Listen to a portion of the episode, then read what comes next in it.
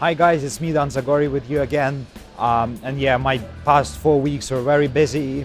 I've been watching some theater productions like Book of Mormon, Come From Away, Mamma Mia. Also, I've been working a lot in my own theater down in Shropshire in Ellesmere College.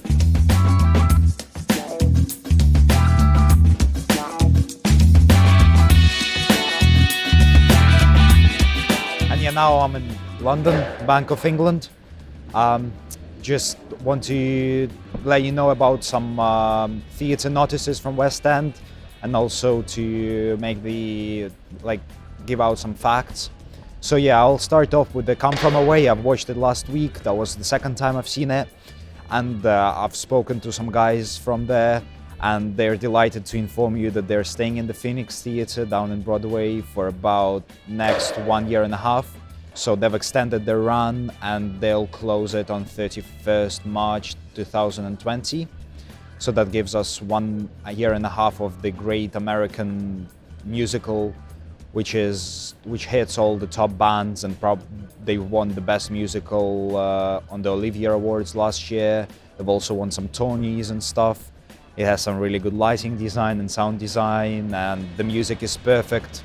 I don't want to spoil it, spoiler it to you, but it's just like the set design is very good in there. It's they kept it simple, but the musical turned out to be very very good.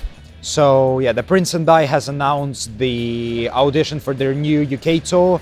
They've decided to make a tour around the UK because they're popular in London and West End, and therefore they are doing the audition. So if you're interested in being part of Prince and I, to make some uh, good, to have some good fun traveling around UK, England, Scotland, probably Wales. They'll they'll make a full-on UK tour, and uh, yeah, the auditions for their cast and probably the tech crew is now on. It's been on since last Monday, so I don't think many roles has been already taken.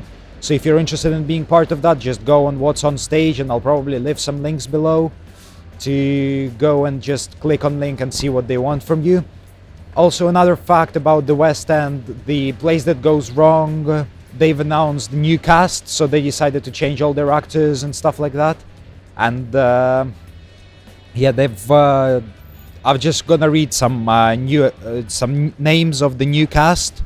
So basically, the Robert will be played by David Kirkbride, the Chris will be played by Ross Green, Annie will be played by Kiara Morris, and Max is gonna be played by Mila Clark. So those are the four main actors in the play uh, yeah, the play is hilarious.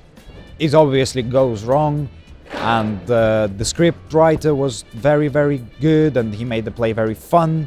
It's very good to see it, and yeah, I watched it once, but I want to see it again with a new cast because I know some people from there. And yeah, so if you like this video, just give me a thumbs up and uh, comment, subscribe below. And yeah, thank you so much. I'm gonna go and probably see something else today and then uh, keep in touch.